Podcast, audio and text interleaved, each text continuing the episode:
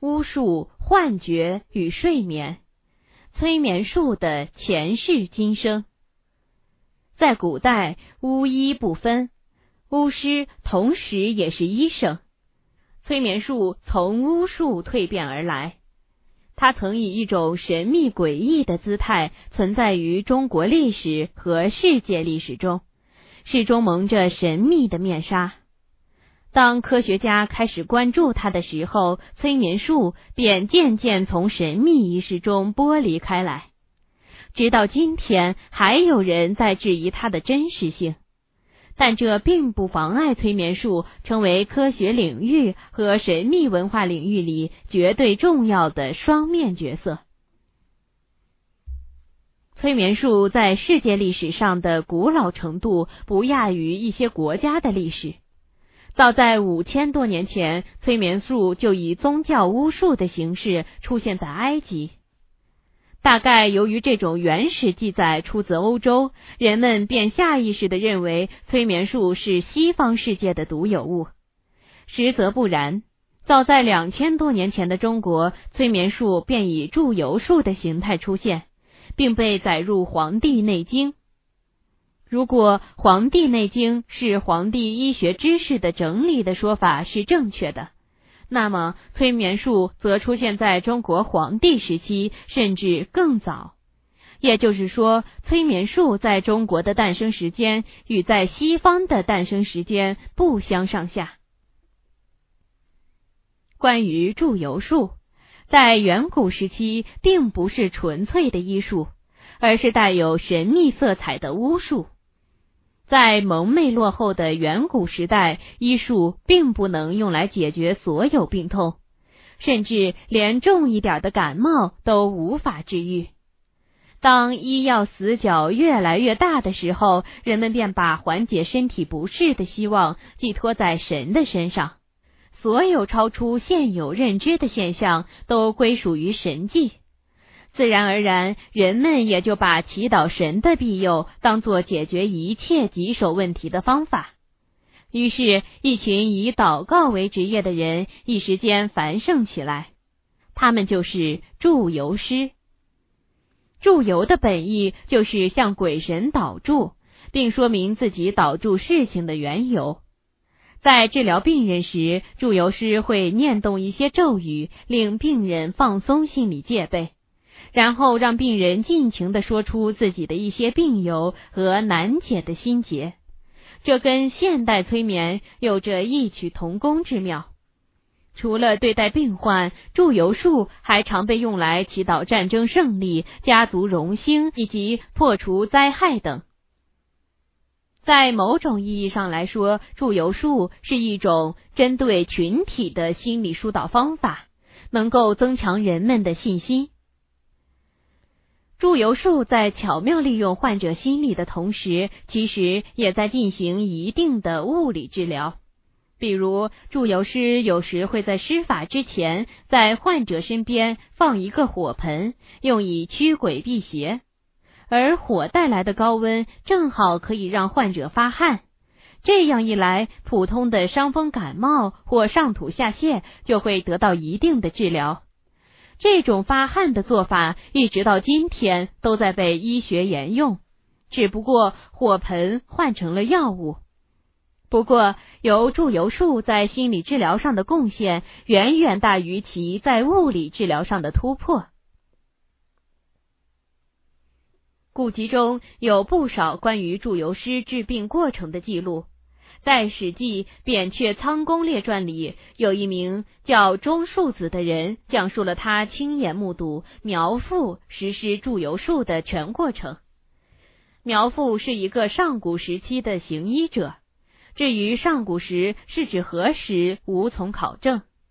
苗阜将一种名叫剪草的植物编成席子，供病患和自己坐卧。然后用草茎编成狗的样子，不管患者所患何病，苗阜都会拿起草狗念祷告咒语。据说咒语结束之后，病患便会康复如初。奇怪的是，苗阜所用的祷告咒语仅仅只有十个字儿，而就是这十个字儿，成了无数人脱离病魔折磨的法宝。当然，史料记载难免夸张，而真正能够治病救人的，绝对不止那十个字儿。根据现代医学药学家的研究，患者是听不懂祝由师的祝祷咒语的。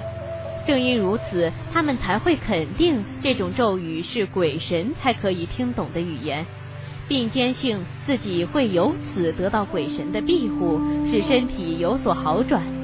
这是一种典型的心理暗示，也可以叫做心理催眠。苗父利用这种手段。可以治愈一些不很严重的疾病。祝由治病是远古时代最受欢迎的一种手段。祝由师也被称为巫医，与巫术有着不可分割的密切关系。在《山海经》里记载着十巫。巫贤、巫吉、巫盼、巫鹏、巫姑、巫真、巫礼、巫底、巫谢、巫罗，这十个巫医既是当时著名的祝由师，治愈过很多病患。一直到儒学成型的时候，巫与医才逐渐区分开来。巫发展成玄学，而医则发展成一套完善的理论系统。直至中医学的成立，当然，这并不代表祝由术的消失，它依旧活跃在历史舞台上，只不过从以前较为正面的出现，转为民间流传的偏激手段，但这丝毫不影响它在医学心理学上不可或缺的地位。有关催眠术历史的最早记载，要从公元前三千年前的埃及算起。根据考古学家的研究，埃及的自然女神艾希的神殿中就有一些明显的催眠特征，比如女神摆出的催眠姿势。事实上，不管在哪个国家，催眠都与宗教仪式如影随形，通过一些带有神秘色彩的治疗手段影响人们的生活。他们被称为灵疗、灵修。催眠真正以一门独立的学科出现，是在十八世纪。医学博士麦斯默通过对灵疗的仔细观察，发明了一套模仿宗教仪式为人治病的方法，并加以磁铁改善治疗效果。它被定义为动物磁流学说，也就是催眠学的雏形。有了麦斯默的研究，后人才在此基础上有了更为深入的探究。因此，麦斯默也被尊称为催眠之父。不过，发明“催眠”一词的并不是麦斯默。一八四三年，麦斯默的学生带着磁流术到英国进行展示和推广。当时，一位名叫詹姆士·布莱德的外科医生对此十分感兴趣，便开始对磁流术进行深入研究。他首次使用“催眠”一词来代表麦斯默的磁流术，意思是睡眠，并创立了一整套关于催眠的系统理论。后来，催眠传到日本，被日本学者翻译为催眠。催眠一词诞生初期遭到了不少人的反对，反对者认为“催眠”一词会引起不必要的误解。应该叫做精神学、动物磁流术等等，但“催眠”这个词简单形象，又带有几分神秘味道，十分贴合其宗教出身，于是便广泛流传起来。法兰兹·安东·麦斯默出生于一七三四年的奥地利，年轻时就是一位玄学爱好者，喜欢占星术，研读过神学。他对催眠术的首次印象来自麦克斯米伦海尔神父。这位神父身兼神职和维也纳大学教授两重身份。他的独特之处就是可以利用十字架为病患治病，这在麦斯默的眼中是一种十分神奇的治疗手段。神父用镶着珠宝的十字架放在病人胸前，口中念着拉丁文。片刻之后，病人便会昏倒，更确切的说是睡着。此时，神父会向病患发出一些口令，比如移动你的右手、心跳加速等。令麦斯莫惊奇的是，病患竟然如同木偶一般按照口令去做。然后神父告诉病患：“你现在死了，但等一会儿就会复活。”病患的脉搏瞬间停止跳动，如同死了一般。不久之后，神父将十字架放在病患身上，然后说：“魔鬼已经离开，你的身体会好转。现在立刻醒来。”病患应声睁开眼睛，病情立即有所好转。就麦斯莫当时的学识而言，还不足以解释这一切背后的科学理论。他只能相信这是一种神父才有的神秘力量。一七七六年，麦斯莫获得医学博士学位，而此时他研究神父治愈病患也有几年时间。并从中间发现了一些科学的影子。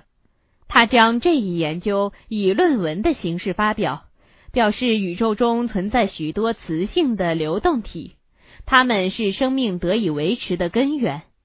换句话说，人体中存在很多磁性流体，它们负责维持身体的各个器官之间的平衡。一旦失去平衡，身体就会生病。